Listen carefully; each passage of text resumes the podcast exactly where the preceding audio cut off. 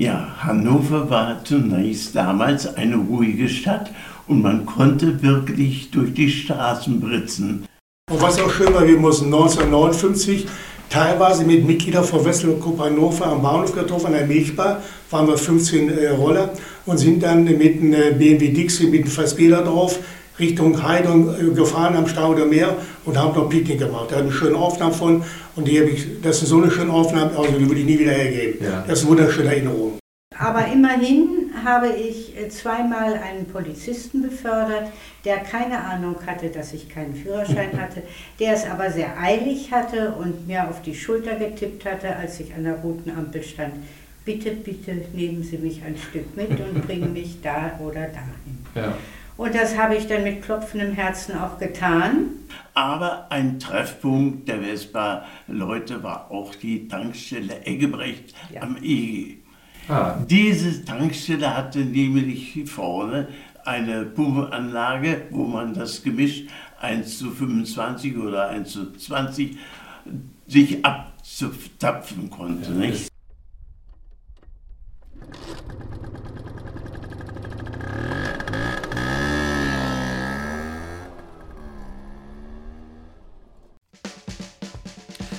Herzlich willkommen zu der 13. Episode der Blechgedanken.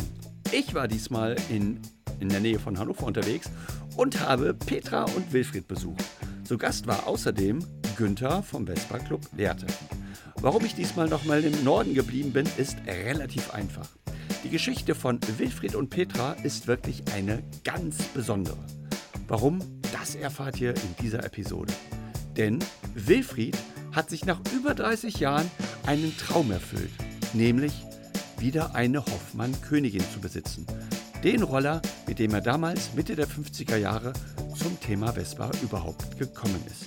Außerdem sind Wilfried und Petra seit ewigen Zeiten zusammen und versprühen immer noch eine wunderbare Form der Energie und des Spaßes. Außerdem erfahrt ihr, wie es damals in den 50er und 60er Jahren in und um Hannover gewesen ist, in der Vespa-Szene, wie man über die Straßen britzen konnte, wie man dort runde Geburtstage gefeiert hat und auch wie der, der Clubabend abgegangen ist, ob es einen Dresscode gab oder auch nicht. Außerdem erfahrt ihr, wie das ist, wenn man später, nach ein paar Jahren, mal wieder auf eine Vespa steigt, nämlich auf eine PX und mit einem kaputten Tacho natürlich die Geschwindigkeit im Verhältnis zur Königin etwas unterschätzt, weil so eine BX hat halt einfach ein bisschen mehr Zug. Außerdem hören wir was über die Veranstaltungen, die damals gemacht worden sind, wie zum Beispiel Orientierungsfahrten in der Nacht bei 6 Volt Beleuchtung. Alles das erfahrt ihr. Was auch was ganz Besonderes ist, Wilfried hat damals eine Ausbildung zum Tontechniker gemacht und hat damals schon eine Leidenschaft für Mikrofone und auch für Aufnahmen entwickelt. Wilfried ist der erste Podcaster des Vespa Clubs Hannover, wenn man es genau nimmt. Denn 1959 hat er zusammen mit Petra und seinem Freund einen VW Käfer umgebaut mit einem Wechselrichter auf 220 Volt, haben sich ein Grundig-Tonbandgerät geschnappt, eine ziemlich lange Schnur mit Mikrofon und haben eine Reportage zur Eurovespa in Bremen durchgeführt. Ein grandioses Zeitdokument, was leider momentan nur noch als Ton existiert. Die Fotos dazu sind leider verschollen. Ihr erfahrt, wie das ist, wenn man ohne Führerschein trotzdem Vespa fährt und wie man damit umgeht, wenn einem ein Polizist bei einer roten Ampel auf die Schulter klopft und sagt, können Sie mich mal bitte dort und dahin hinbringen? Ihr erfahrt, wer Onkel Willi war und ob es heute immer noch einen Onkel Willi beim Vespa Club Hannover gibt. Ich wünsche euch jetzt ganz viel Spaß für die nächsten 60 Minuten. Eine wunderbare Geschichte. Ich hatte Gänsehaut während der Aufnahme. Ich hoffe, ihr habt auch ein bisschen Gänsehaut.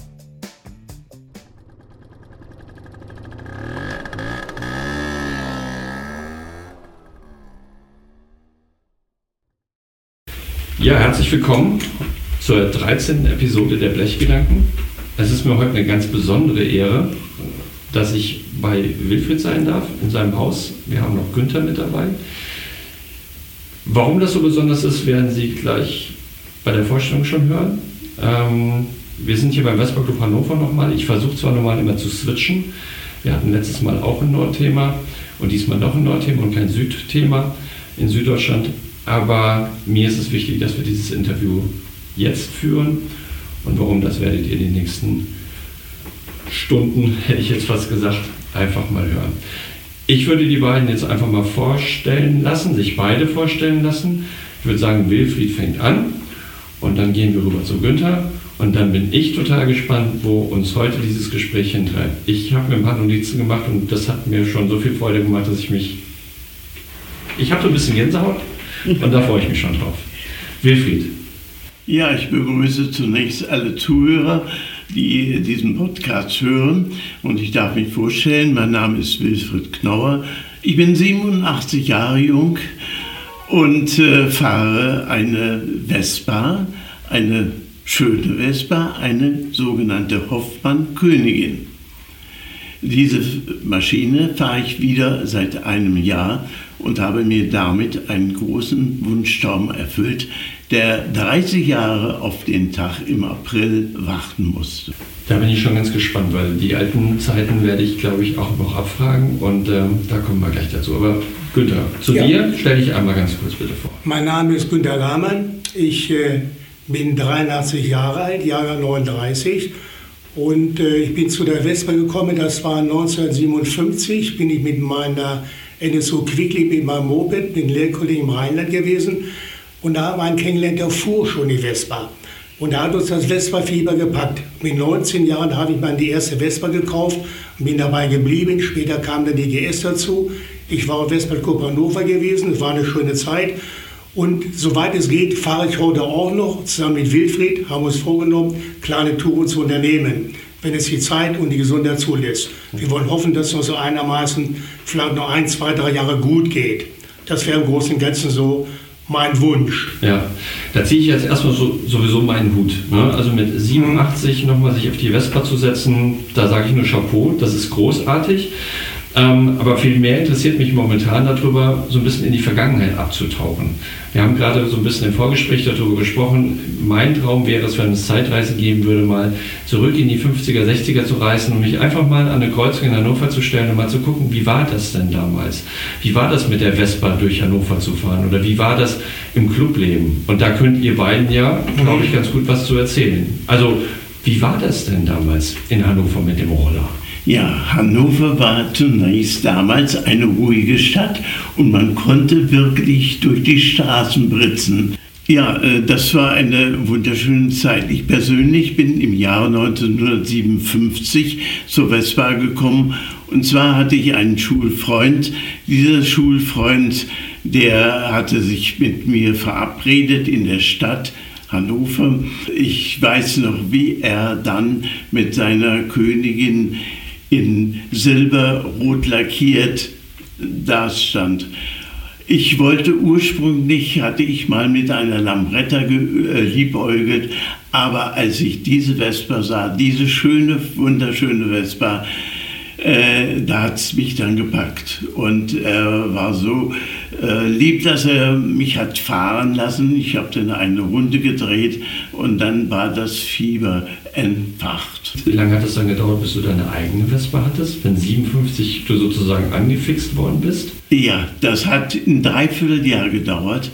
Ich hatte nämlich das große Glück, dass äh, ein äh, junger Mann aus dem äh, Businessgeschäft umsteigen wollte auf einen VW und wollte nun seine Vespa verkaufen. Und da habe ich dann diese Maschine für damals 480 D-Mark übernommen.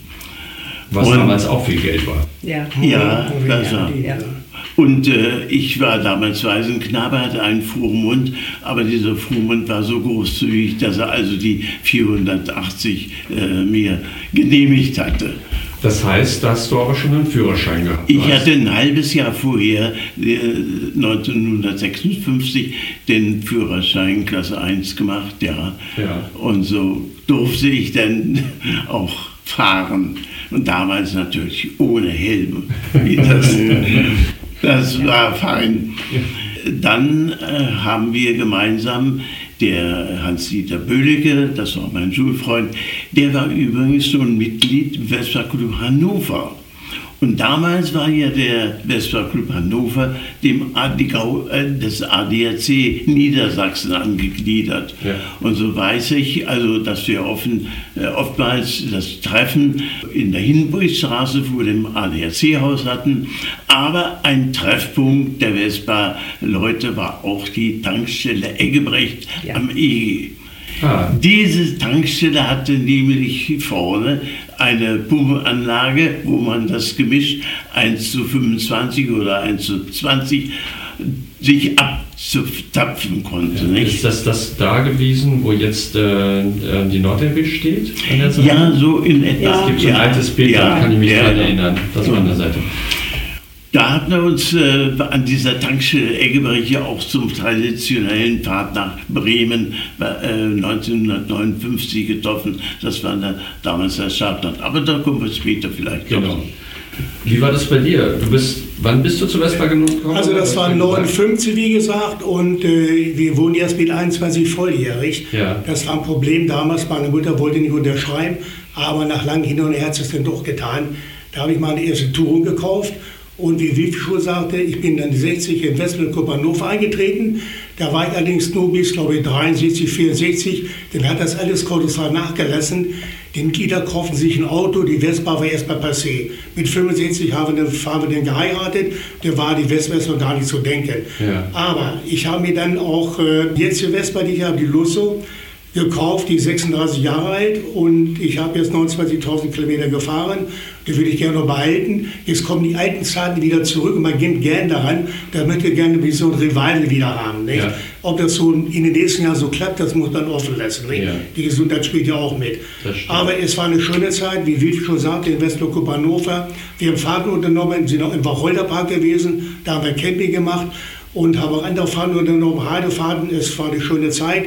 Nur heute ist es nicht mehr so gang und gäbe wie früher. Heute die jungen Leute kaufen gleich für, machen Führerschein und kaufen sich ein Auto. Ne? Ja. Deswegen, wenn einer Vespa fährt, dann kann man sagen, oh wunderbar, man ist gleich gut befreundet. Ne? Das stimmt. Wie kann man sich denn damals so einen Clubabend vorstellen? Du hast gesagt, ihr habt euch an der Tankstelle getroffen, ihr habt Ausfahrten gemacht. Wir machen ja momentan ähm, sozusagen einmal im Monat den Clubabend. Ja. Wir haben ein Clublokal, wo wir uns treffen. Wir haben keine eigene Werkstatt oder ein eigenes Haus. Manche haben das ja. Wie war das in den 60er Jahren in Hannover als Vespa Club? Wo traf man sich? Wie oft traf man sich? Was hat man da vor allen Dingen gemacht?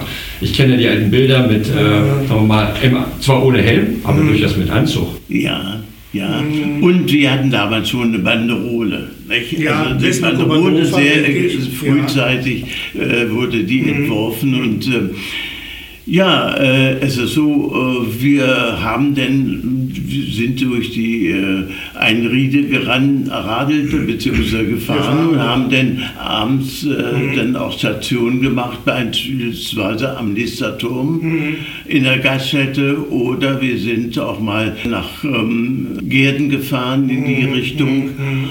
Aber ich denke immer an eine herausragende Veranstaltung, das war der Blumenkorso. Der Blumenkorso 1958 war eine ganz große, tolle Veranstaltung, wie wir dann also äh, auch mit geschmückten Maschinen, mit Blumen geschmückt, äh, dann durch die Straßen gefahren sind und in diesem Blumenkorso teilgenommen haben. Mhm. Wie lange habt ihr an eurer Vespa geschmückt bei dem Blumenkorso? Na, das war immerhin na, für zwei Stunden, zwei bis drei Stunden. Okay. Nicht? Also ich kenne die alten Bilder noch, also ja. ja. mit Karnevals äh, als Zebra mhm. oder äh, verkleidet waren Leute auf den Vespas zu sehen.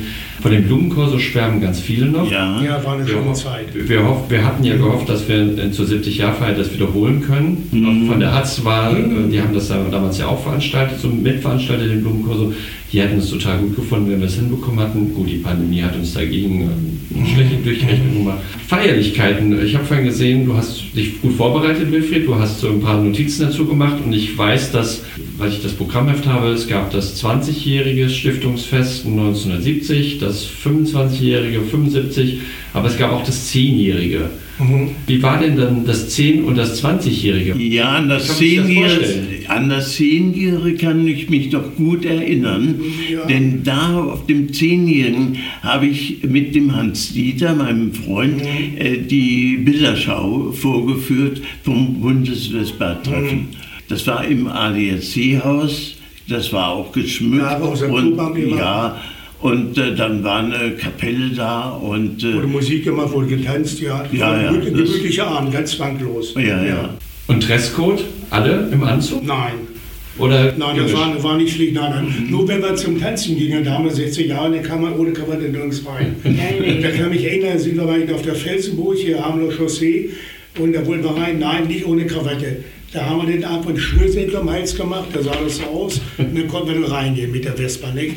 Und was auch schön war, wir mussten 1959 teilweise mit Mitgliedern von Wessel und Hannover am Bahnhof getroffen, an der Milchbar, waren wir 15 äh, Roller und sind dann mit einem äh, BMW Dixie mit einem Fassbeder drauf Richtung Heidung äh, gefahren am Stauder Meer und haben dort Picknick gemacht. Da habe ich schöne Aufnahmen von und die habe ich, das ist so eine schöne Aufnahme, also die würde ich nie wieder hergeben. Ja. Das ist eine wunderschöne Erinnerung. Ja.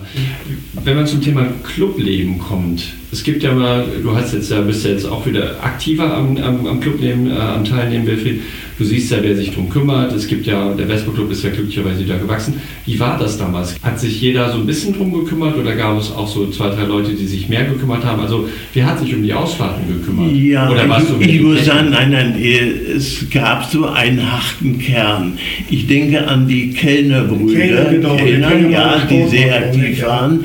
Die waren die Unternehmer und die haben also vieles gemanagt. Ja, ich muss sagen, es war sehr gut, es war ein toller Zusammenhalt und äh, vor allen Dingen denke ich noch an den Onkel Willi. Onkel Willi, der ja. fuhr die Ape.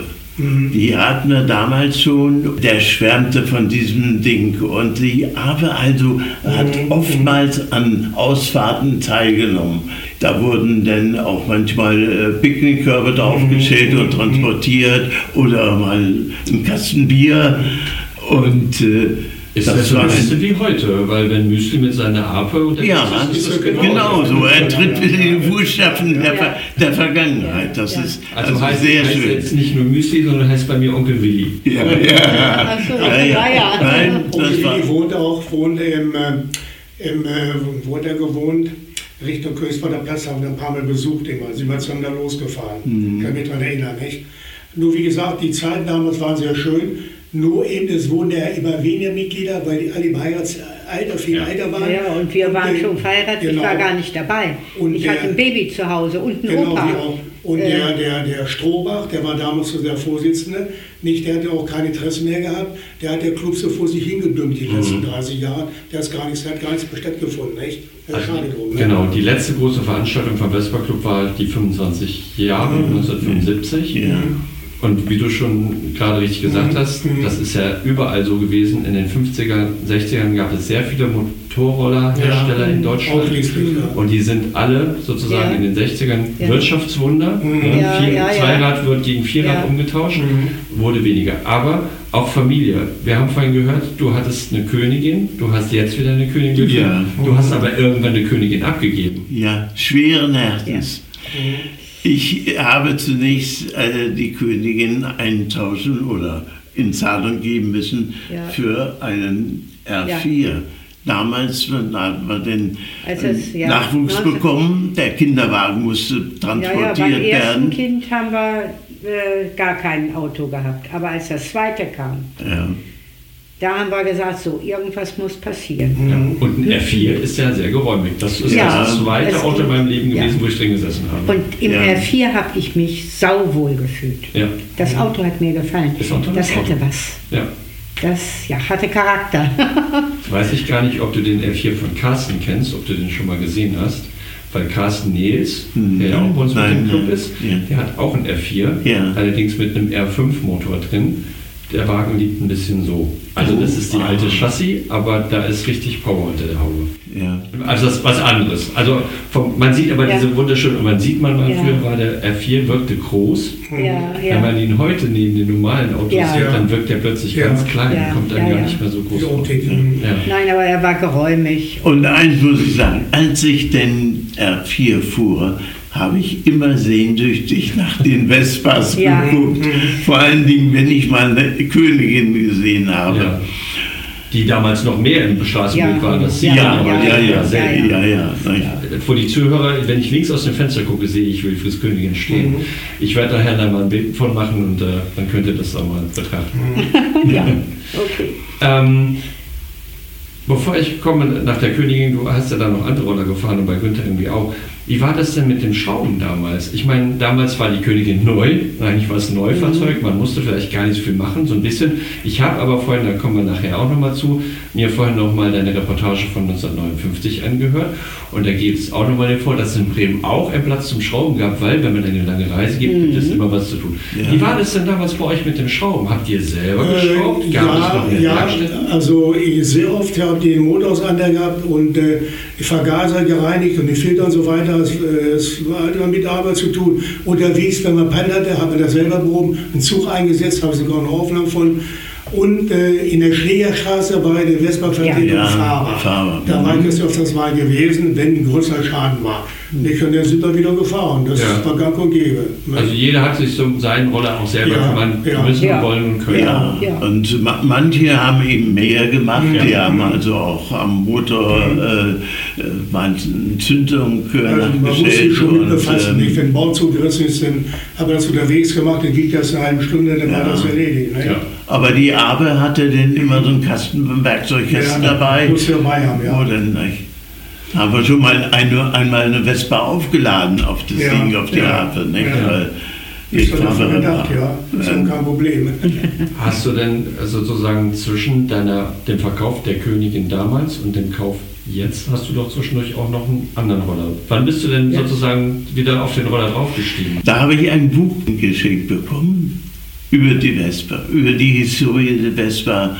Und das hat mich so fasziniert. Und ich habe dann den Entschluss gefasst, eine Vespa, die dort abgebildet war, eine traumhafte Maschine, da liegt das, das Foto, da unten, da. Hier? Ja, und da hat mich dieses Buch so fasziniert, vor allen Dingen die Vespa, dass ich den äh, Entschluss fasste, äh, diese Maschinen in etwa nachzubauen. Also, Und äh, ich habe dann 97 äh, eine Maschine gekauft. Dort war dann in der Allgemeinen eine Maschine ja, äh, angeboten im Aalfeld. Und äh, ich bin dann abends hingefahren, habe mir die Maschine angeguckt. Und da sagte der Bauer, das war nicht ein Bauer, der die verkaufte, Moment mal, Sie sind also der Erste, der immer gekommen ist. Viele haben sich angemeldet, sind nicht gekommen. Jetzt gehen wir mal hin. Dann machte er in der Halle äh, ein bisschen den Schuh zur Seite. Eine Er hat- Scheune. in der Säule, hat dreimal getreten, durchgetreten, die Maschine lief. Zu meinem, zu unserer Überraschung des Mannes. Und äh, da habe ich eine Probefahrt gemacht, war ja nicht zugelassen, aber so eine Runde gedreht. Und dann habe ich gesagt, okay, den nehme ich. Und dann zwei Tage später haben wir dann die Maschine abgeholt.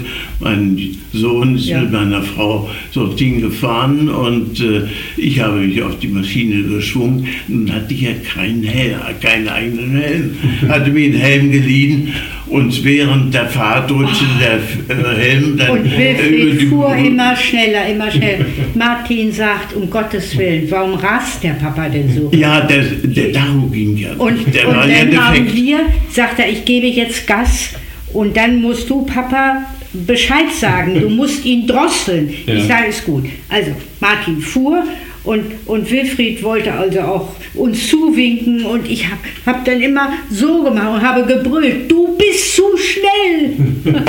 Ja. Ja, und dann zwapp, Rutsche und dann hat er gehalten und ja, Ja, und dann dann- haben wir ihm nochmal gesagt, was, was ist mit dir? Du fährst ja 90, 95, 96, so- geht das nicht. ja, die Maschine war wohl gut. Ich wollte gerade sagen, wenn man, Die Masch ja, wenn ja. man jetzt mal die Königin betrachtet oder die aus den 50er, 60er, die mit Spitze 65 oder 75 angegeben sind, da ist so eine PX oder PX Lotto, Ja. ist ja deutlich schneller. Aber Wenn man sonst so den Gassern aufzieht, Ja. Ja, naja, gut, das. Äh, Ja, dann haben wir beim Griechen vor Hannover Station gemacht Ja, und haben erst unser Sohn war vollkommen fertig. Der hatte so eine Angst um seinen Vater. Also, und das ist wieder dieses umgekehrte Verhältnis. Ja.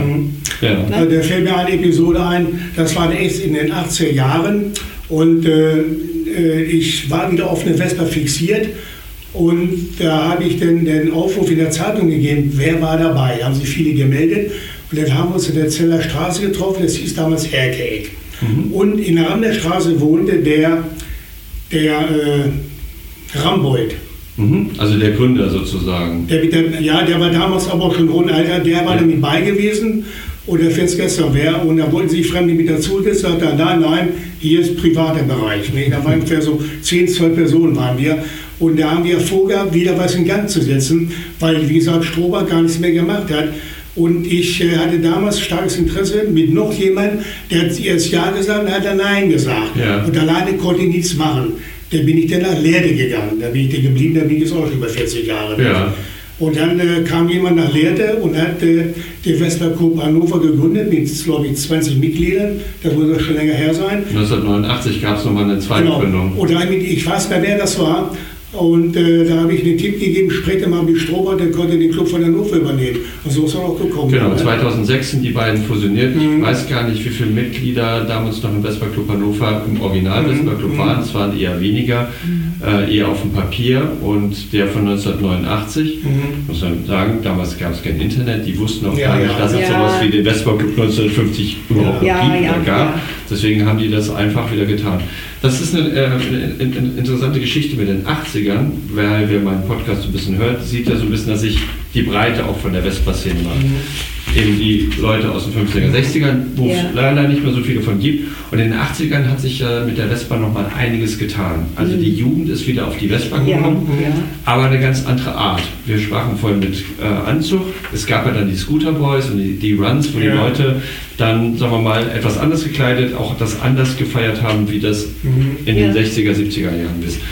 Ähm, habt ihr damals davon was mitbekommen? Und wenn ja, was, wie wirkte das auf euch? Oder habt ihr, war das, hat man gar nicht mitbekommen, dass da so ein paar Jugendliche zwischen 16 und 18 Rambazamba machen und ihre Vespas wegflexen und Katten, das Beinschild wegschneiden und Tunen anfangen? Kann ich nicht Da habe ich, nein, nein, da habe ich, damals alles ruhig verlaufen. Also, Ja, ich musste mich damals so auf meinen Beruf konzentrieren, das muss ich sagen, dass ich äh, so das äh, Vespa-Leben auch nicht mehr so äh, direkt im Blick hatte nicht? und mich sehr, Das Gute. ja, Das Gute. das Ja. Gute. Ja. Ja. Ja, ja. Das hat auch wirklich viel gut. Und diese 80er-Jahre-Variante hat die Vespa wieder nach oben geholt. Jetzt, Ja. Es gibt ja eigentlich nur noch einen richtigen Hersteller, wenn man mal die ganzen modernen aus Asien holt, ja. der durchgehalten hat, ist Piaggio. Ja. Ähm, da würde ich jetzt mal die Frage stellen, ihr fahrt ja beide Altroller. Seid ihr beide mal auf einer modernen Vespa gefahren? Oder habt Nein. ihr, Ihnen das war für euch immer, brauchen wir nicht, ist, Nein, ist nicht äh, mein gut. Wir können uns beide eine neue Vespa kaufen, wollen wir aber nicht. Wilfried hängt da seine Königin und ich habe meine Lusso. Die ist ja baugleich in der Form wie aus den 60er Jahren. Nur die hat schon eine Trennschmierung. Ich brauche da gar nichts weiter machen. Und es ist ein schönes Fahren. Nur ich hätte schon mal die Jahre vorher fahren sollen, wie Wilfried schon gesagt hat. Ich meine, hätte die Zeit benutzen sollen. Wir müssen unser Alter denken. Ja. Aber es war eine schöne Zeit. Damals, vor über 30 Jahren, kam der, das Fernsehen Sat 1 nach Lehrte und da hat der Vespa Club auch ein Interview gemacht. Das hat zwei Stunden gedauert. Die haben Fotos gemacht und wir haben auch einen Kurzfilm gedreht von zwei Minuten, wie ich die Vespa erkläre, wie die funktioniert. Wenn ich dir das ja einmal zeigen darf, denn äh, das war sehr interessant. Das ist auch schon über 30 Jahre her. Ja, also merkt man, wie die Zeit vergeht. Die Meine- Zeit vergeht, ja. Ja, meine jüngste Vespa Ja. wird auch dieses Jahr 30. Ja. Ja, ja. Und da denkt man gar nicht so, die sieht gar nicht aus wie 30. Mhm. ja. Ist auch nur nur so. Wobei die Ja. Stillgelegt ist. Wir hatten vorhin so ein bisschen darüber gesprochen, dass ihr auch unterwegs gewesen seid. Wir gehen gleich nochmal auf diese äh, 1959 Euro Vespa ein. Habt ihr denn auch mal längere Strecken oder was sind eure längeren Strecken, die ihr mit der Vespa sonst so gefahren seid? Oder war das mehr so hier rum in Also- Hannover? Oder Nein, ich- ich muss noch äh, auf etwas Wichtiges zurückkommen. Was wir damals gemacht haben, waren sogenannte Nachtorientierungsfahrten. Diese Orientierungsfahrten Ja. waren nicht ohne. Die waren sehr anstrengend. Äh, hatten einen äh, ganz erheblichen Radius, wenn ich da noch dran denke. Da ging es von hier in Salzburg und waren immer Zwischenstationen. Da kriegten wir unseren Stempel und auf der Zwischenstation bekamen wir den, den Hinweis auf den nächsten Punkt, der anzusteuern war. Ja, ja. Da ging und das es also war dunkel. Quer, Und wir reden von 6 Volt Lichtern. ja, Ja, das, ja. das waren, Deshalb sage ich, das es war dunkel. Funzel, Ja. ja. Und viele Straßen waren auch ohne Beleuchtung. Ja. Mhm. ja. Ja, es war kein einfaches Fahren Den- mit der Beleuchtung. Und ich kann mich nicht daran erinnern, dass das früh losging. Wir sind, wir sind doch abends dann. Wir sind, ah, naja, also ich glaube, es ging um 18 Uhr los. Ja, ja. Es ging Also- sozusagen in den Abend hinein. Und wir sind manchmal Ja, erst ja. Mitternacht, äh, waren Also wir ich dann habe am äh, keine große Fahrt mitgemacht, Harz-Heidefahrt und hier Richtung äh, Kaltenwald, wie heißt das Denkmal, da sind wir ein paar Mal gewesen und Wacholderpark, da sind wir jede Woche mal rausgefahren, da haben wir Camping gemacht. Wacholderpark ist. Wacholderpark, ja. Ich bin. äh, Der, Äh, sagt mir. die Sparmstedt, die Sparmstedt. Ah, okay. Mhm. Da haben wir einen Platz gehabt und da haben wir den äh, übernachtet, da haben wir unser Zelt haben wir aufgebaut und da sind wir über das geblieben übers Wochenende. Hier konnten wir baden, da war ein See, war auch die Aller, heute noch die Aller, wunderschön. Da mich noch gut daran erinnern. Also Camping. Camping, ja. Und alles auf dem Roller transportiert. Also Roller transportiert, ja. Ja, doch der ja. Wächterträger vorne noch. Und Ja, die Gepäck hier hinten. vorne beladen, ja, Ja. alles voll, ja, ja. Die klassische Dackelgarage. ja.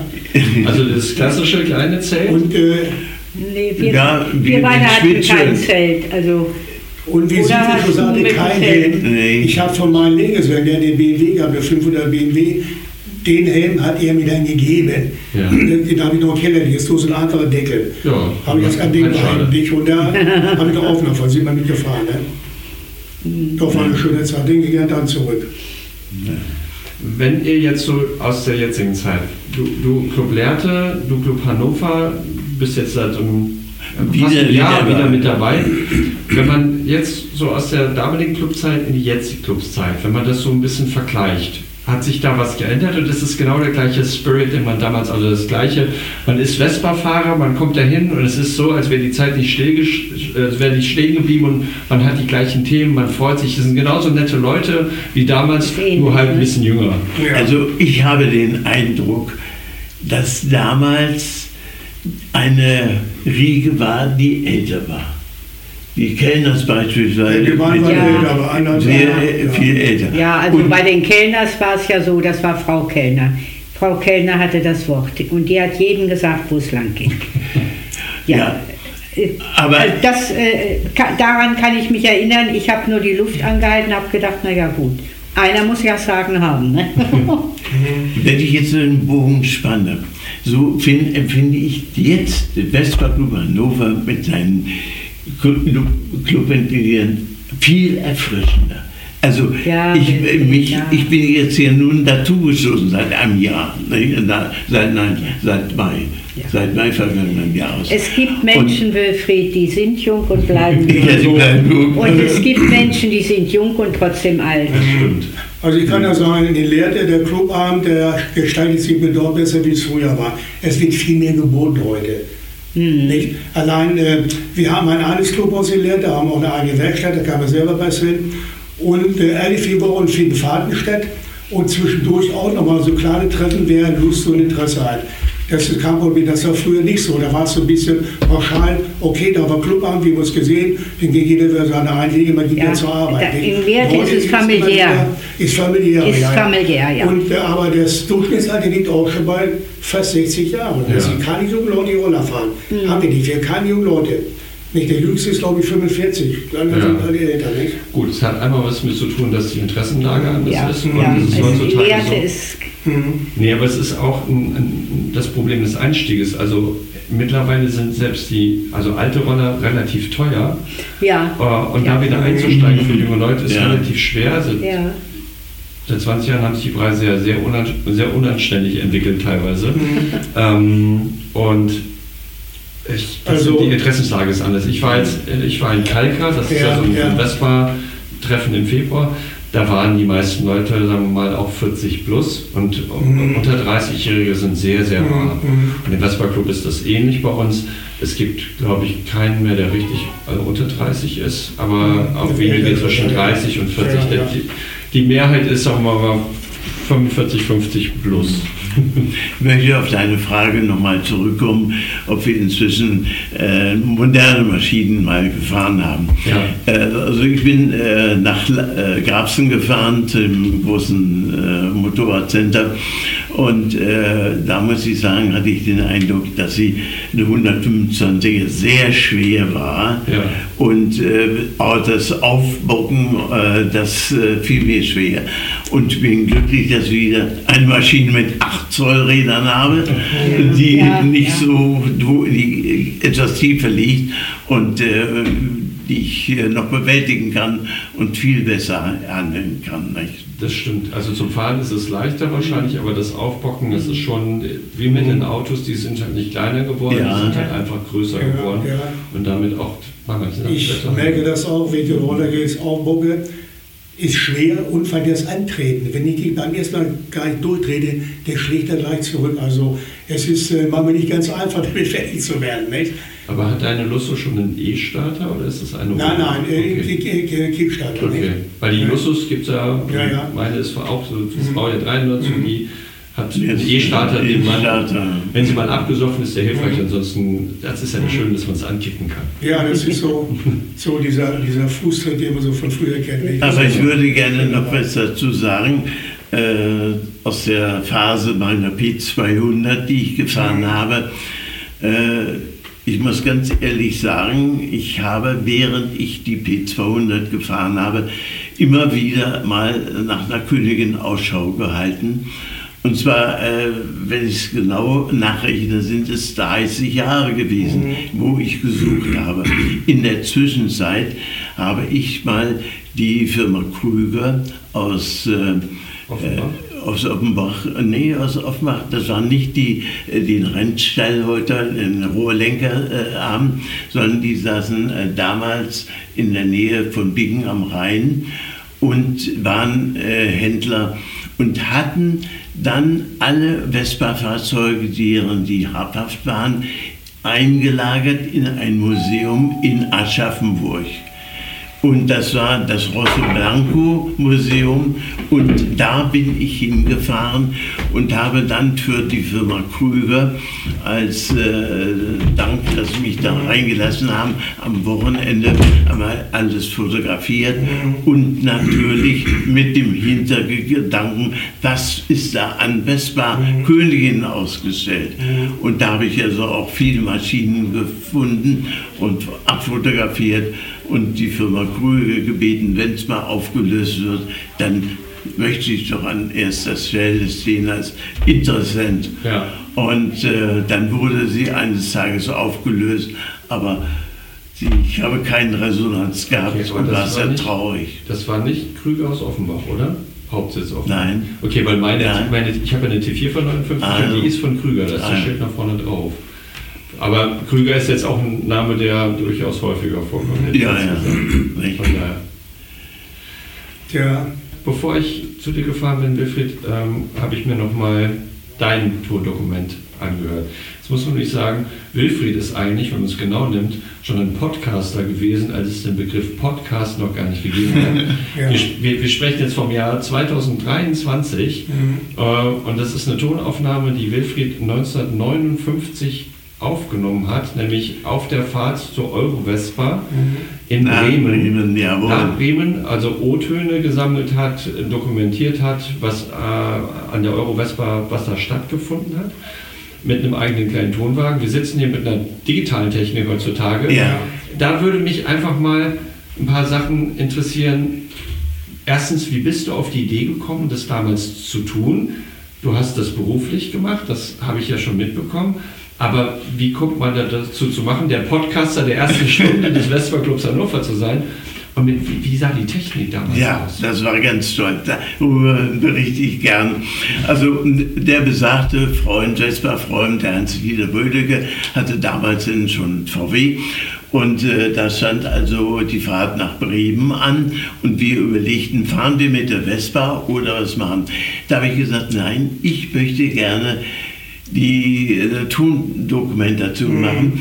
Der Hans Dieter hat fotografiert, ich wollte den Ton aufnehmen. Nur, wie machte man das damals? Wir hatten nur ein Grundig äh, TK5, mhm. ein Tonbandgerät, nun musste das ja irgendwie im Fahrzeug betrieben werden.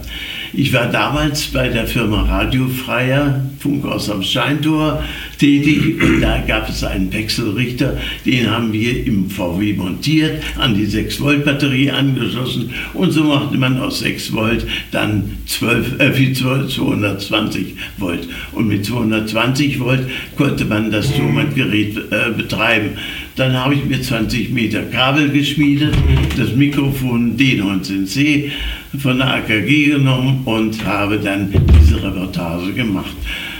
Ich erinnere mich noch, dass ich dann manchmal aus dem Fahrzeug äh, rausgeguckt habe, ja, aus dem ja. Seitenfenster das Mikrofon rausgehalten habe und manchmal eben auch den Wagen verlassen habe. Mhm. Das mhm. war jedenfalls sehr dramatisch. Dann haben wir, äh, ach, das war, als er denn in Bremen war, da gab es ein wahnsinniges Unter Unwetter und wir standen denn unter, äh, äh unter einer Brücke, unter, äh, unter einer Brücke ja. und da war die Straße abgesenkt und die, das, das, Wasser, Wasser war, kam immer höher. Ja, bis zum dritten Beitrag. Mhm. Aber diese Dokumentation, die habe ich also von A bis Z äh, damals durchgeführt und äh, das Tolle ist, dass dieses Tonband 9,5 cm mhm. pro, äh, pro Sekunde jetzt bis zum Jahr 2000 in meinem Studio gelegen hat und ich hatte immer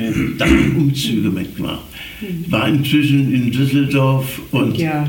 in Göttingen und okay. weiter und ist dann wohlbehalten in Hannover gelandet. So konnte ich dann die Aufnahme von analog also auf den CD umsetzen. Und du hast das ja dann wahrscheinlich von Hand geschnitten. Ja, alles. Ja. Und jetzt die Frage, die ich mir die gestellt habe, als ich mir angehört habe, die Musik, die, da, die du verwendet hast. Ja. Ich kenne diese Musik immer noch so aus dem Fernsehen, so ja. zwischen Intermezzo-Musik. ähm, und dann habe ich mich gefragt, wo hat er sie herbekommen? Gab es rechtliche Sachen oder war das egal? Und alles von Hand so zu schneiden, wie man das noch wirklich kennt. Ja. Wie lange hast du da dran gesessen? Oh, das hat lange gedauert. Das sind, ich konnte, ich hatte ja kein zweites Gerät, um beispielsweise zu überspielen, sondern ich musste die Musik ausblenden, aber ja. schnell ausblenden und dann den Schnitt machen und gleich den äh, Sprechertext hinten dranhängen.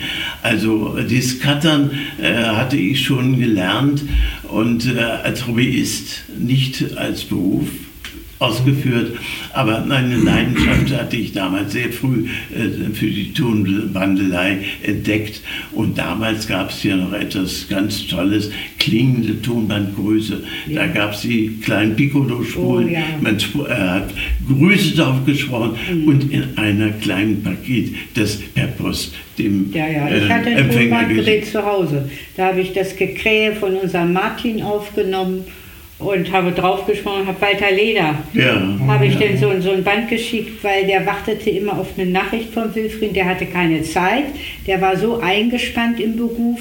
Und dann hatten wir einen alten Herrn oben im Haus, einen Flüchtling, der hatte einen äh, Harmonika.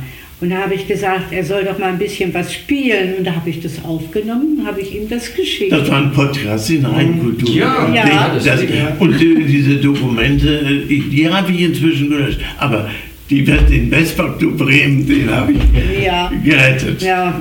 Als ich da reingehört habe, du bist ja, du hast natürlich Leute aus dem Vespa-Club interviewt, hm. ähm, die ja. dabei waren. Ja. Wie bist du auf die Leute drauf zugegangen? Einfach so? Einfach oder? so. Ach, das ganz, ganz spontan. Ganz spontan. Hast du das vorher mal Nein, geübt? Oder nein, nicht, das dein allererstes Mal? Das ist meine allererste Reportage. Okay, ich wiederhole mich. Ich, ich habe sie ja nun auch inzwischen mal angehört. Und äh, sie das ist etwas korrektur. Ich habe im Auto gesessen und habe immer das auf, die Aufnahme. Ja, die ist aber mit dabei, ist mitgefahren ja. im Auto. Ja. Also ich habe es total gerne gehört. Ja. Das war damals so, ja. Ich ja, habe auch ein Tonbandgerät, das läuft heute noch, 55 ja. Jahre alt. Ja. Oh, toll. Vom Grunde viele Gespräche von den Kindern drauf nicht? und das behalte ich auch. Nicht? Mhm. Das kann ja. ich nachvollziehen, weil meine Oma hat das auch. Ja. Hatte, bei der stand auch mal ein Tonbandgerät und die hat auch viel gemacht, die hat auch viel dokumentiert. Ja. Die, die Frage nach der Musik. Ja.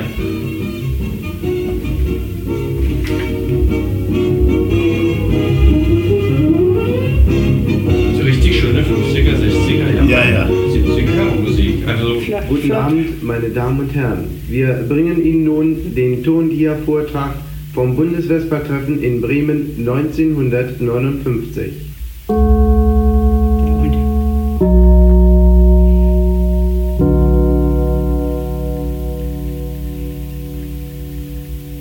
Also ich habe mit Flo darüber gesprochen, irgendwann kriegen wir das wahrscheinlich auch nochmal ja. entweder die, für die Mitglieder oder vielleicht kriegen wir es auch irgendwann mal online. Also Man könnte es auch kurzen, ein bisschen ja. komprimieren. Ganz ehrlich, das sind, das sind 35 toll. Minuten. Also ja. das ist ein Zeitdokument, der seinesgleichen sucht. Mhm. Also von daher, was mir heute auch nochmal aufgefallen ist, das war ja ein internationales Treffen. Das waren Leute, ja. hört man aus Dänemark, aus Belgien, ja. aus England. Schweiz. Genau. Und du hast auch Englisch gesprochen. Ich weiß es zum Beispiel von meiner Generation, du hast ja auf Englisch angesprochen. Ja. Englisch war ja in Deutschland, hätte ich jetzt gesagt, die meisten haben es in der Schule nicht gelernt. Aber du hast ja, gut Englisch gesprochen, ja, ja. fand ich, schon damals. Woher kam das, dass du schon Englisch konntest? Ähm, wie war das für dich, dass du Englisch mit den Leuten sprechen konntest und sie als Interviewpartner hattest? Wie war das? Ja, ich habe in der Schule ja Englisch gehabt und der, der englische Unterricht hat mir immer Spaß gemacht. Ja. Ich musste damals schon so rezitieren äh, und äh, die, ja, ich habe auch damals schon ausländische Sender gehört. Ja, genau. Und ich ja, war nicht auch. so sehr auf Englisch, Englisch Schlager, mhm. doch äh, der äh, doch das Alice Presley und Crew, ja, ja, die, die, haben damals gefallen, Bill ja, Haley entdeckung und, und so weiter. Das war ja auch die Zeit. Im Übrigen, wenn ich daran denke, an die Vespa Corsos, über die wir schon gesprochen haben, die Maschinen, etliche Maschinen hatten ja an der Seite den, Spül, äh, den Bügel, ja. äh, das Trittbrett für die Damen, ja. für den Schneidersitz. Damals haben wir schon überlegt, wir konnten es noch nicht realisieren, wir hätten gern die Maschine denn mal aufgemockt mhm. und getanzt. Nee, während des Kurses, als sie gestoppt haben. Ja. Es gibt ja manchmal, äh, äh, wurde der Kurs dann hielt an, ganz kurz, und nur können wir das nicht realisieren, denn damals gab es ja noch keine batteriebetriebenen äh, Geräte die uns Musik machten. Das stimmt. Ne? Ein Plattenspieler hinten drauf. Ja, ja. ja. Oh, oh, der arme Plattenspieler. Naja. Na, nicht während des Fahrens. Nein, ja, nein, ja, aber, aber, diese Gedanken haben wir damals schon gehabt. Und heute wird es realisiert. Da haben sie Soundsysteme. Ja. Jetzt musst du dazu sagen, du hast ja vorhin gesagt, wo du, wo du tätig warst. Das heißt, du warst ja sozusagen an der Quelle von der Digitalisierung damals schon. Also wir sprechen dann von den Radios und von den Sachen, die ja, ihr da verkauft ja. habt. Also das war ja, da hat sich ja seitdem wirklich eine Menge getan. Ja. Also ja. ich hatte jetzt noch, ähm, also in den 80ern waren ja ganz viele, die wirklich, es gibt so Zusatzhalterungen für Autoradios, ja. die man vorne ja. da, wo sozusagen auch der Benzinhand ist, machen konnte. Und in den 80ern hat man viele gesehen, die dann im Gepäck, alle vorne im Gepäckfach die beiden Lautsprecher mhm. drin hatten und dann Musik zu haben. Heutzutage nimmt man ein Bluetooth-Radio, stellt das hinten rein, genau, hat sein Handy mit dabei und dann hat man eine Musikanlage, dann kann man tanzen auch ja. während des Kursus. Doch, und diese Musik zu der Domitschau, ja, ich habe sie auch äh, stibitzt aus dem Radio mitgeschnitten, zum Teil, äh, nachdem die Radios dann hinten eine Diodenbuchse hatten, man konnte direkt überspielen, ah, habe ich dann äh, Aufnahmen gemacht. Aber das alles so mit einem Tonbandgerät und äh, ja, sowas. Und den Gong, wo hattest du den her? Auch aus dem Radio? Nein, den habe ich mal aufgenommen. Früher gab es ja in den Kinos diese Gongs, die läuteten ja ein, es dimmte sich die Beleuchtung. Und ich bin mit meinem Tonbandgerät in damals, wo bin ich hineingegangen, in der ähm, ich glaube, es war auf der Limmerstraße, das Apollo. Okay, also es gab ja damals sehr viele Kinos. Ja, die diesen Grund hatten. Ja. Und dieser Gong ähm, setzte den voraus eine gute Lautsprecheranlage und dann habe ich dann diesen Gong mal aufgenommen. Und er klingt ja sehr sauber. Ja. Ich habe damals also großen Wert darauf gelegt, also sauber, ohne Nebengeräusche aufzunehmen. Und äh, ich weiß noch, ich äh, habe Versuche gemacht, dann direkt auf Tonband zu überspielen. Manche Gungs hatten eine, einen Tonausgang. Ja.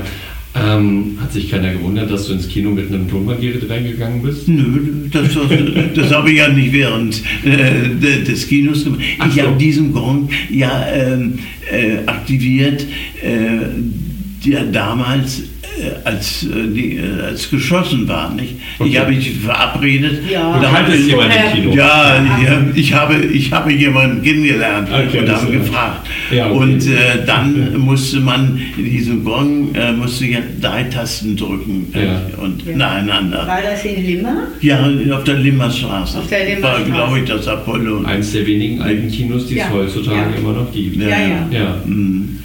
Nein, ich wollte das eigentlich stilgerecht machen. Und wenn ich mich daran, äh, damals daran erinnere, an die Vorführung, so waren, haben wir gute Resonanz gehabt äh, ja. bei der Vorführung. Leider existieren ja die Dias nicht mehr, sonst könnte man heute eine komplette Schau machen. Okay. Heute ist es nur eben eine Audioinformation, so genannt.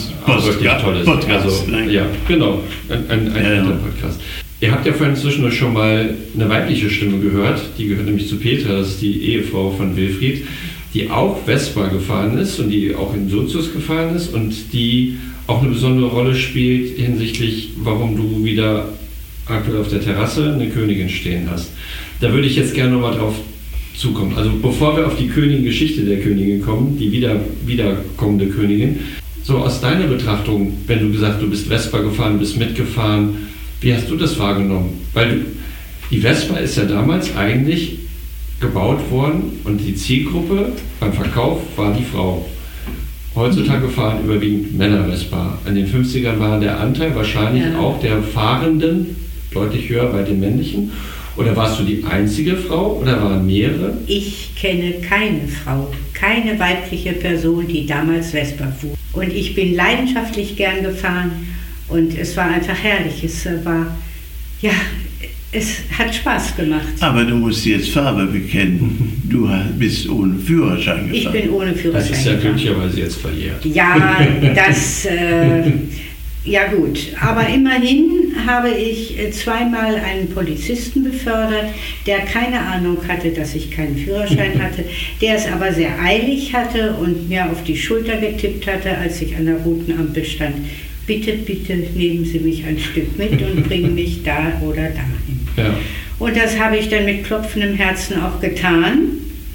Und ich war selig, als er abgestiegen war und habe nichts als Freiheit gefühlt. Bist du denn auch auf der Königin hinten drauf als Sozius dann ja. auch häufig ja. mitgefahren? Ja, häufig und heimlich. Okay. Denn ich durfte ja nicht. Meine Eltern hatten mir strikt verboten, mit diesem Fahrzeug mitzufahren. Und da habe ich dann gesagt, naja, ich brauche es ja auch nicht, der Bus fährt ja. Und es war dann so, dass mein lieber Wilfried angehalten hat zu einer Zeit, wo der Bus ankam und ich bin ausgestiegen. Später haben wir es so gemacht, wir sind zur gleichen Zeit wie der Bus gekommen und somit hatte ich viel mehr Zeit, mit ihm zusammen zu sein. Ein Traum. Jetzt würde ich sagen, du hast eine entscheidende Rolle gespielt. Erzählt mir doch jetzt mal die Geschichte. Also ich kenne sie schon, aber erzählt sie vor allem den Zuhörern, wie das gekommen ist, dass du wieder im Besitz einer Königin bist. Ich hatte alle Hoffnung aufgegeben, jemals wieder eine Königin äh, fahren zu können und äh, geschweige kaufen zu können. Und ich habe dann in EB Kleinanzeigen eines Tages zwei Inserate gesehen. Es war eine Zeit, es war monatelang war keine Maschine angeboten und dann plötzlich zwei. Ich habe klopfenden Herzens Petra diese Anzeigen gezeigt und da sagte sie? Da fahren wir hin. Da fahren wir hin.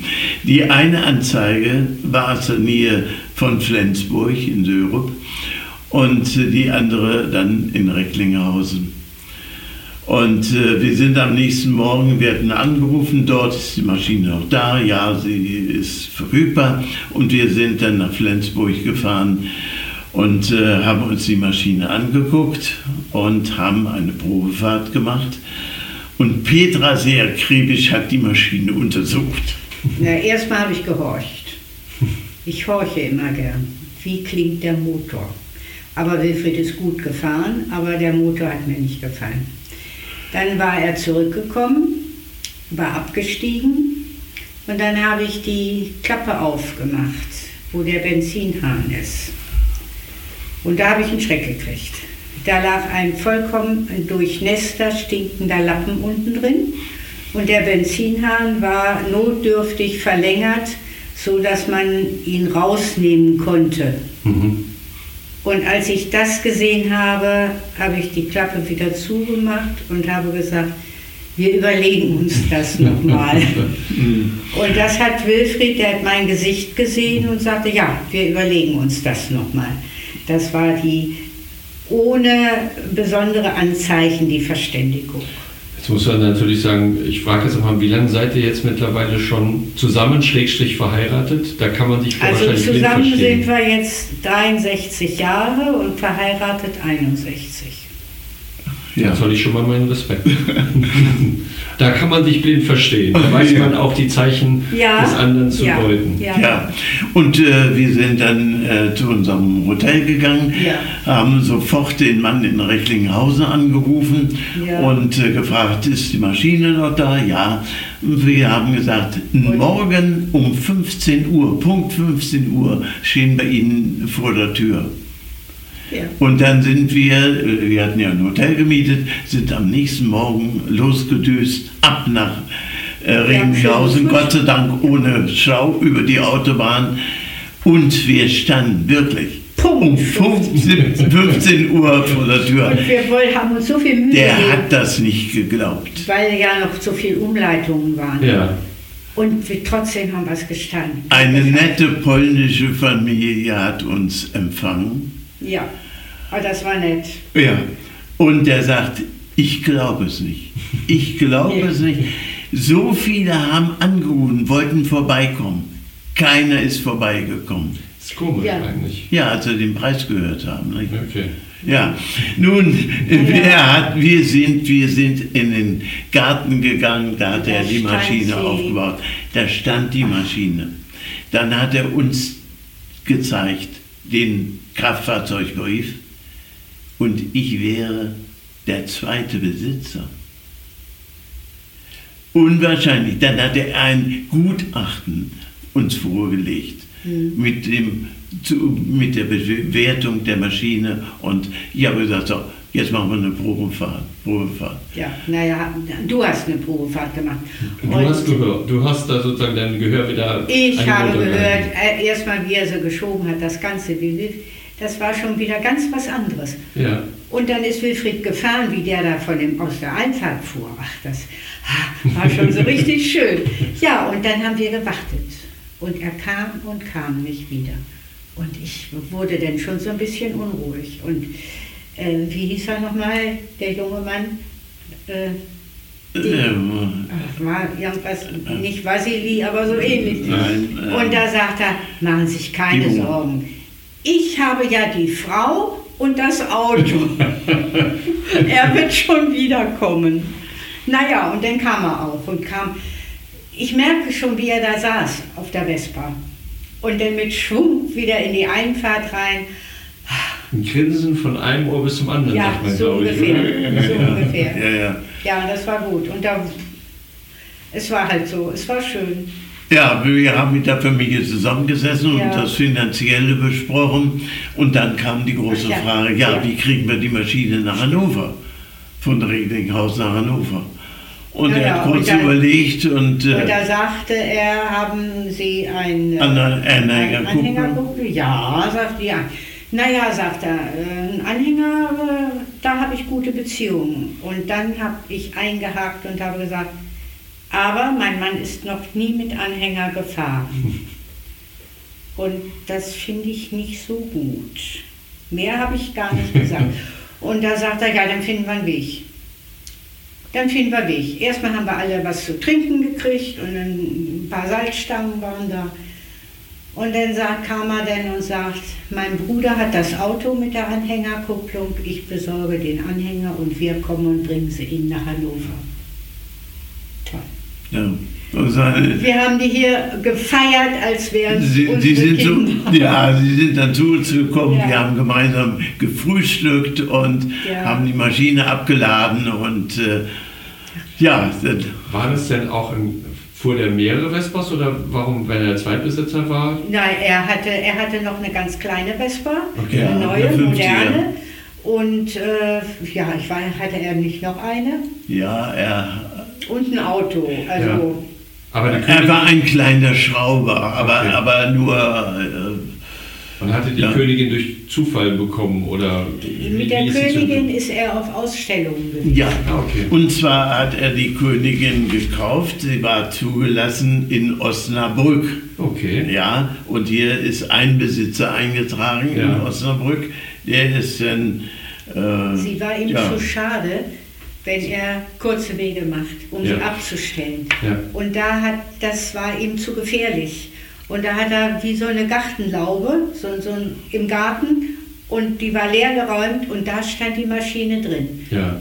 Und mit der, er hatte aber, das Nummer. muss ich sagen, vor, diese Maschine nicht zu verkaufen, sondern in ja. seinem Wohnzimmer auszustellen. Mhm. Nur weil die Familie äh, ein Klavier ja. haben wollte. Nein, die hatten einen Flügel. Und ja. er hat gesagt, der nimmt so viel Platz weg, da würde ich viel lieber die Vespa hinstellen. Und dann haben die Töchter äh, rebelliert. die eine, die spielte nicht mehr, die hat dann aber der kleinen Schwester oder der jüngeren Schwester beigestanden und hat gesagt, nein, also der Flügel bleibt hier stehen wenigsten Ehefrauen oder Partnerinnen erlauben auch, dass man eine Vespa in der Wohnung stehen hat. es gibt ja. wenige, die das, ja. äh, das erlauben. Ich. Naja, und äh, da hat er sich dann entschlossen, sie zu verkaufen, aber eben zu seinen Bedingungen. Ja. Naja. Gut, eine Königin wissen wir alle, die sich mit Vespa mhm. auseinandersetzen, ist sozusagen ein. Das, ja. Sie heißt nicht umsonst die Königin. Die Königin. Wie die Königin so heißt, hat sie auch ihren Preis. Gut, du hast wahrscheinlich die ja. letzten Jahre gespart, aber du hast nicht nur gespart, sondern du hast auch was sozusagen eingetauscht. Ja. Ja, ich hatte im Laufe der Jahre mir einen Wunsch erfüllt und hatte mehrere historische Mikrofone gekauft und restauriert und habe die wieder funktionstüchtig gemacht, sodass Peter und ich sogar damit eine große Konzertaufnahme in Bad Kissing mit den Münchner Symphoniker gemacht haben.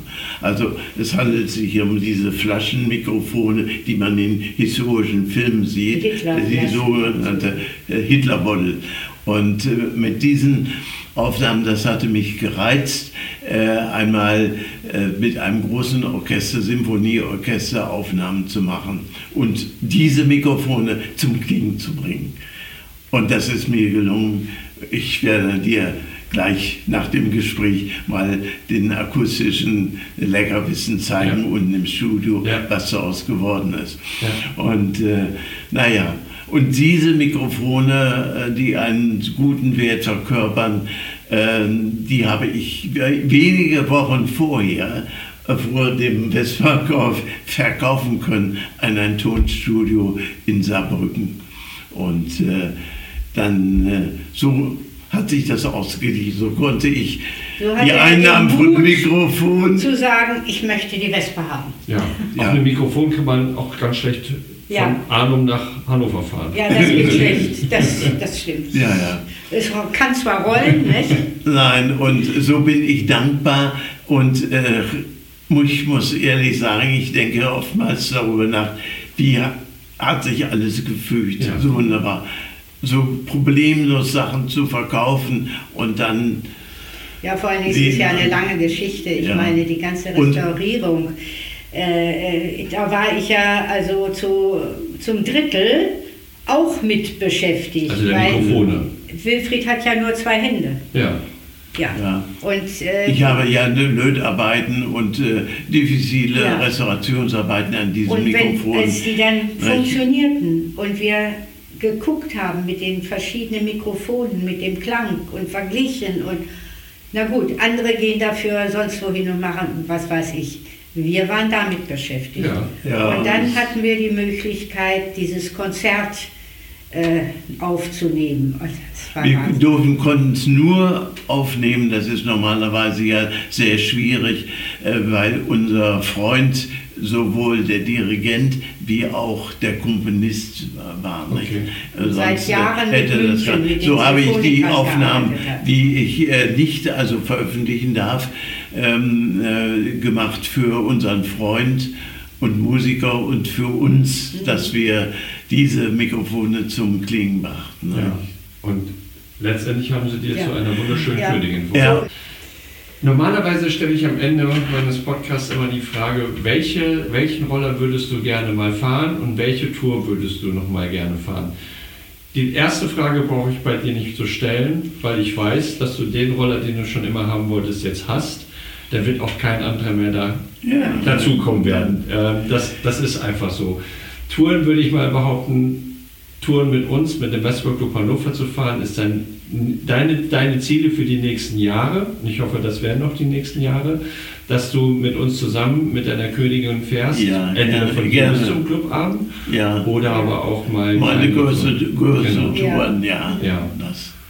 Und ich weiß ja, die Königinnen sind ja heute eher Fahrzeuge, die, wie, du, wie, du, wie ich vorhin schon gehört habe, eher ähm, im Wohnzimmer stehen oder irgendwie in Ausstellungen stehen Ja. und gar nicht mehr so viel gefahren werden. Und vorhin, als wir über die Zeiten gesprochen haben, es gibt ja wenige, die das nur tun. Ähm, du kennst Ingo Weise ja und hast dich ja mit, mit, mit Ja. Ingo darüber gegangen. Der ist ja mit seiner Königin damals zu den Vespa Worlds nach Belfast gefahren, auf Ja. eigene Achse. Ja. Ich glaube, das ist einer der wenigen, die das heutzutage mit so einem, mit so einem alten Roller noch machen würden. Wobei ich ja, ich weiß nicht, vor zwei Folgen habe ich ja mit der Hoffmann-Rennstaffel den Podcast gemacht. Da fahren auch viele noch die alten Rohrlenker. Ja. Und zwar auch, weil sie gefahren, Ja. nicht nur um sie hinzustellen, sondern um sie auch wirklich zu fahren. Ja, Und und jetzt muss ich noch etwas ganz Wichtiges sagen.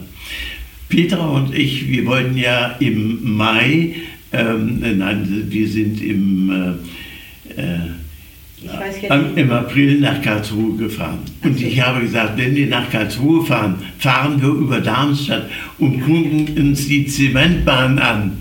Genau. Und ich habe dann recherchiert, Da die Fotos gefunden. Ich habe mit dem äh, Linksbums telefoniert, hatte mich angemeldet und leider nicht in der Werkhalle jemanden angetroffen. Ich bin auf London gefahren. Ich dachte, na, vielleicht sind da ein paar Schrauber am Werke, Ja. den kannst du da mal rein und äh, dir angucken. Aber die sind dann nur in dem Vorort gewesen von Darmstadt und sie haben dann die Zennwendbahn besucht. Mal Ja. ja, kein. Betrieb, irgendwie sind rumgegangen, Fotos gemacht. Ja. Und, äh, aber ich hätte ein In- Interesse, also mal äh, bis Darmstadt würde ich es mit der Ja. Vespa schon mal Also, machen. Thomas, beide Thomasse, wenn ihr das jetzt hört, dann äh, meldet euch bitte bei mir und dann stelle ich den Kontakt her und dann gucken wir mal, dass wir Wilfried dazu, äh, dass wir beide einen Termin finden, wo Wilfried sich mal eure, eure tollen Schätze angucken kann. Ich glaube, das kriegen wir hin. Würde ich jetzt einfach mal Da würde ich mich drüber freuen. Ja. Und Peter mitnehmen. Und das natürlich. Zementbahnrennen, ich weiß nicht, ob es da noch eins geben wird. Ich hoffe ja schon. Ähm, ich hatte ja das Glück, beim zweiten jetzt mitfahren zu können. Mhm. Das ist schon was Besonderes. Ja. Und so viele alte Roller auf einem Haufen habe ich. Ich habe mich gewundert. Ja. Die Altmaschinen. Das heißt, du warst beim Rennen auch? Nein, Ich bei sagen- war ich nicht dabei. Aber Okay. ich habe die Filme angeguckt. Okay, alles klar. Also Ja. es war, es war äh, wirklich unfassbar. Sowas habe ich bisher nicht gesehen und ich glaube, es wird man sonst auch kaum sehen. Äh, so viele Rohrlenker auf einem Ja, Haufen. Wahnsinn. ja. Aber ich ja, glaube, ich habe mich gefragt, wo kommen die alle her? Ja, aber jetzt, jetzt kommen wir dazu, die Vespa ist halt, es ist einfach ein positiv besetztes Ja. Kulturgut. Ja. Und es sind so viele Menschen, die dieses Kulturgut erhalten wollen, entweder als Fahr- oder als Geschichten Als von damals oder Geschichten jetzt von heute. Ähm, Und das vereint uns ja auch alle. Und das macht es, glaube ich, auch so besonders. Hm, ja, ja, ja. Wenn ich nochmal auf die P200 zurückkomme, wenn ich da mit meiner Maschine beispielsweise am Sonntagmorgen am Möschsee über irgendwo parke, dann kommen gleich Leute mit Schwärmen. Ach, weißt du noch, wir sind über ja. die Alpen gefahren, ja. wir sind nach ja. Italien gefahren, mit der Vespa. Waren das Zeiten, waren das Zeiten. Aber die hast du mittlerweile verkauft, die P200. Oder hast du die noch? Nein, die habe ich an meine Sekretärin in den Schwarzwald verkauft. Okay. Ja. Die hat die äh, Vespa haben wollen ja. und ich äh, hatte Schwierigkeiten. Äh, ich hatte links eine neue Hüfte und musste die antreten, die Maschine. Sie hat eine hohe Kompression ja. gehabt und äh, zehn Räder. Äh, sie, das Handling wurde mir ein bisschen so schwer. Du weißt sie in guten Händen. Ich ja. weiß sie in guten ja, Händen. Genau. Und ich darf sie mal fahren, wenn ich meine Freundin im Schwarzwald besuche. Ja, das ist doch super. Ja, sie sagt zu mir, sie streichelt sie immer. Ja. Wilfried, es war ein total schönes Gespräch. Ähm, ich, hoffe, ich hoffe, dass wir irgendwann das, das, das Tondokument von 59 über den Westbrook Club nochmal auch den anderen zum Hören anbieten können, was wirklich ein Traum ist.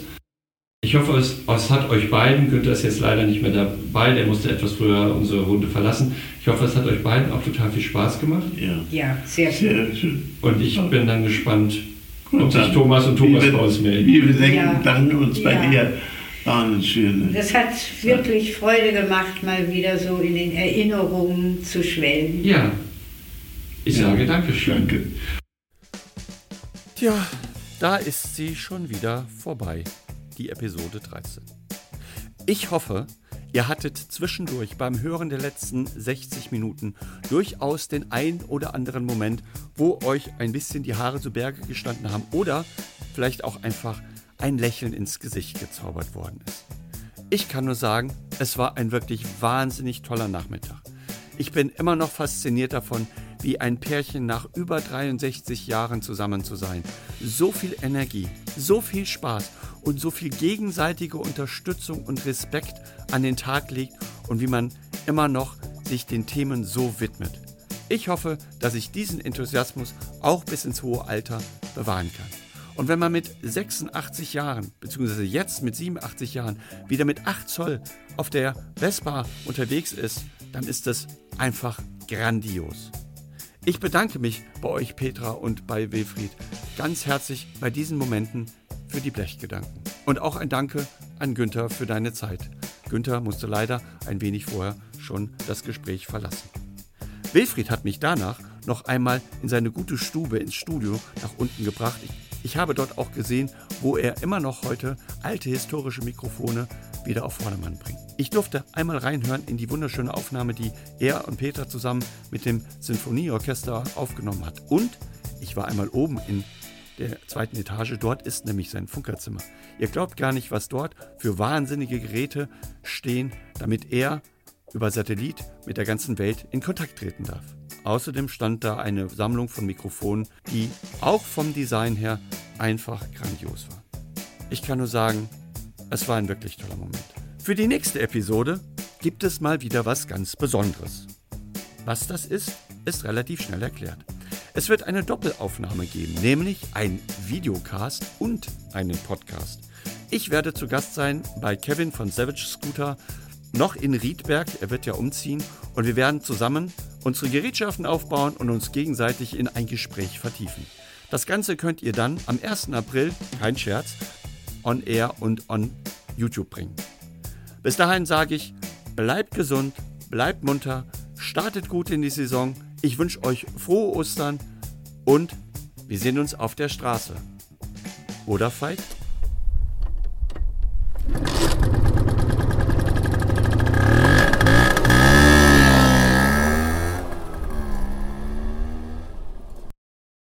So, einen habe ich noch, einen habe ich noch. Und zwar gibt es ein ganz besonderes Schmankerl zum Schluss.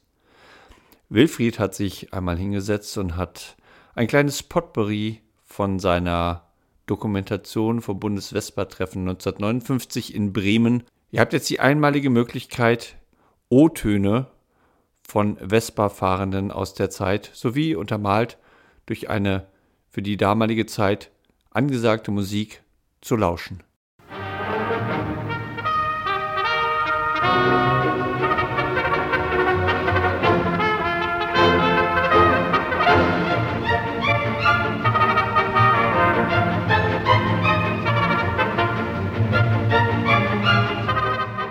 Bundesvespa-Treffen in Bremen 1959.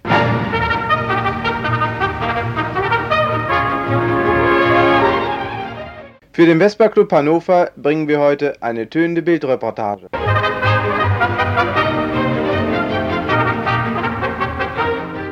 Der Vespa Club Bremen hatte sich in diesem Jahr um die Durchführung des Bundesvespa-Treffens in seiner Hansestadt bemüht. Am Sonnabend, dem 22. August, wurden 1500 Maschinen erwartet. 1500 Maschinen aus allen Teilen der Bundesrepublik. Es ist 15 Uhr, wir befinden uns an der Tankstelle Eggebrecht. In wenigen Minuten werden die Fahrzeuge des Vespa Clubs Hannover zur Fahrt nach Bremen starten. Die letzte Maschine ist vollgetankt und nun geht es los.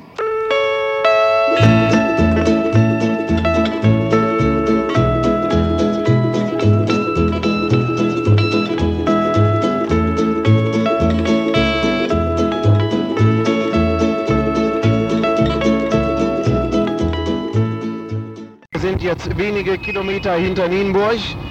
Und zu unserem großen Bedauern müssen wir sagen, dass wir in ein sehr heftiges Regenschau hineingeraten sind. Wir bedauern nur unsere Vespa-Fahrer, die jetzt unterwegs mit ihren Maschinen sind. Es ist wirklich kein angenehmes Fahren.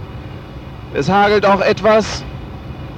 Vor allen Dingen die Straße ist spiegelglatt und das bringt ja immer eine Gefahr mit sich.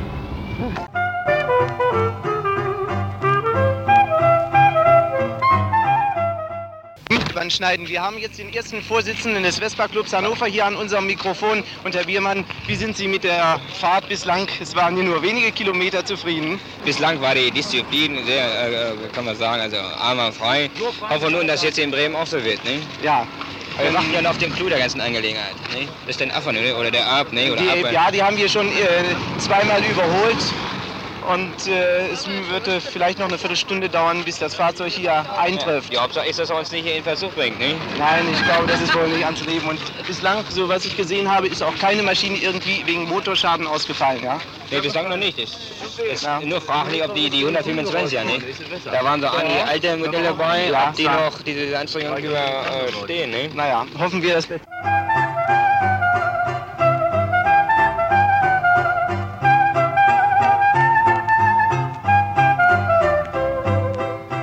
Hemke, Sie sind mit diesem Fahrzeug soeben hier eingetroffen und wir möchten von Ihnen wissen, wie sind Sie äh, gefahren? Wie gefällt Ihnen überhaupt das Fahrzeug? Haben Sie das schon mal gefahren oder ist es die erste ja, Tour? Ja, ich habe schon ein paar Mal gefahren, dieses Ding. Aber es ist ein fantastisches Wunderwerk. Ja. Also wie ein Stier, wie an der Seite äh, gezeichnet ist, so ist das Ding robust Aha. und schnell, sag schnell. Ach, schnell, schnell, schnell. Und auch die Federung, ja? Die Federung, naja, gut, äh, man muss so eben das hinnehmen, wie es gerade ist, ne? bei dem schweren Gepäck. Aber sonst, ja. Ich habe so einen Schnitt immer so, na, wo man sagen, 60, 65 gefahren, also nicht im Schnitt, also so die Spitze. Nicht? Ah, Sie sind alleine gefahren, Sie haben nicht eine schmale Aber, Begleiterin, die hier eventuell nein, reinpassen würde, mitgenommen. Gott, das wäre eine Rammelste geworden, nicht? ja, ja. naja, dann wünschen wir Ihnen noch eine äh, gute Weiterfahrt und ich nehme an, dass Sie hier mit diesem Ding in Bremen erhebliches Aufsehen erregen ja, werden. Hoffen, und denn an der Seite steht, äh, darf ich eben mal bitten, Vespa Club Hannover grüßt alle Vespa-Fahrer zum Bundestreffen in Bremen. Ja, und dann müssen Sie noch mal hinten schauen, was da hinten steht. Ja. mal sehen, ob meine Karte noch reichen wird. Camping Express Vespa Club Hannover.